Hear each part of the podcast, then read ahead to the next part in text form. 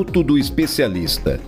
Uma análise sobre as leis, as notícias e acontecimentos que influenciam o nosso dia a dia.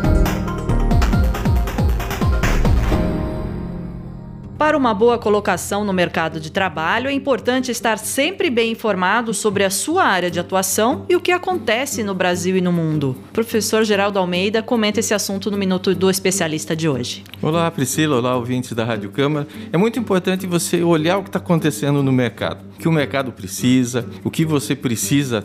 Você, nós somos igual uma empresa cada vez mais nós temos que melhorar. E como é que nós melhoramos? É através da qualificação. Se eu melhoro minha qualificação, eu consigo novos empregos, novas ocupações. Você tem que entender que o mercado não é mais de profissão, é um mercado de ocupação.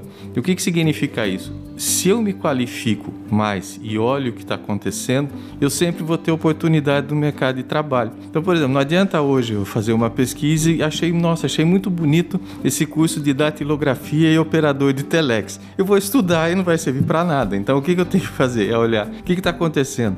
O, o mercado está demandando muito hoje é, é, programadores na linguagem que chama Python.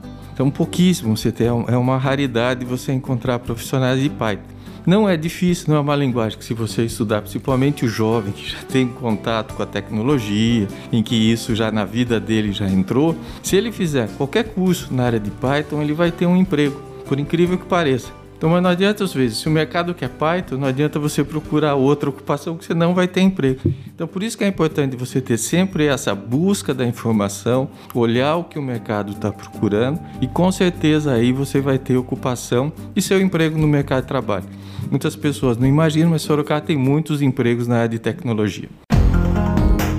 Você ouviu Minuto do Especialista na Rádio Câmara Sorocaba.